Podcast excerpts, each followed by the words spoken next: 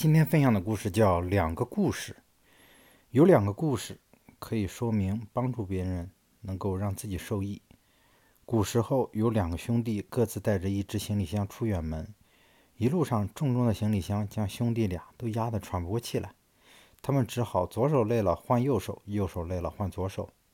忽然，大哥停了下来，在路边买了一根扁担，将两个行李箱一左一右挂在上面。他。挑起两个箱子上路，反倒觉得轻松了许多。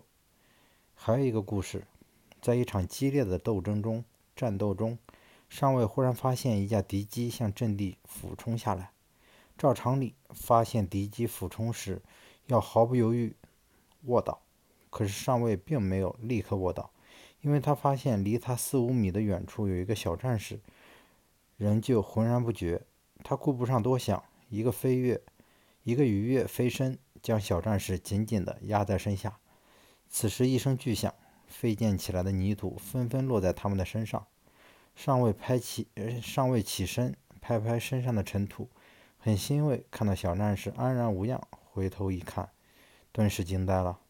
刚才自己所处的那个位置被炸成了一个大坑。在人生的旅途中，每个人都会遇到许许多多的困难，我们不要只顾自己。还要记得为别人搬开绊脚石，因为这也是在为自己铺路。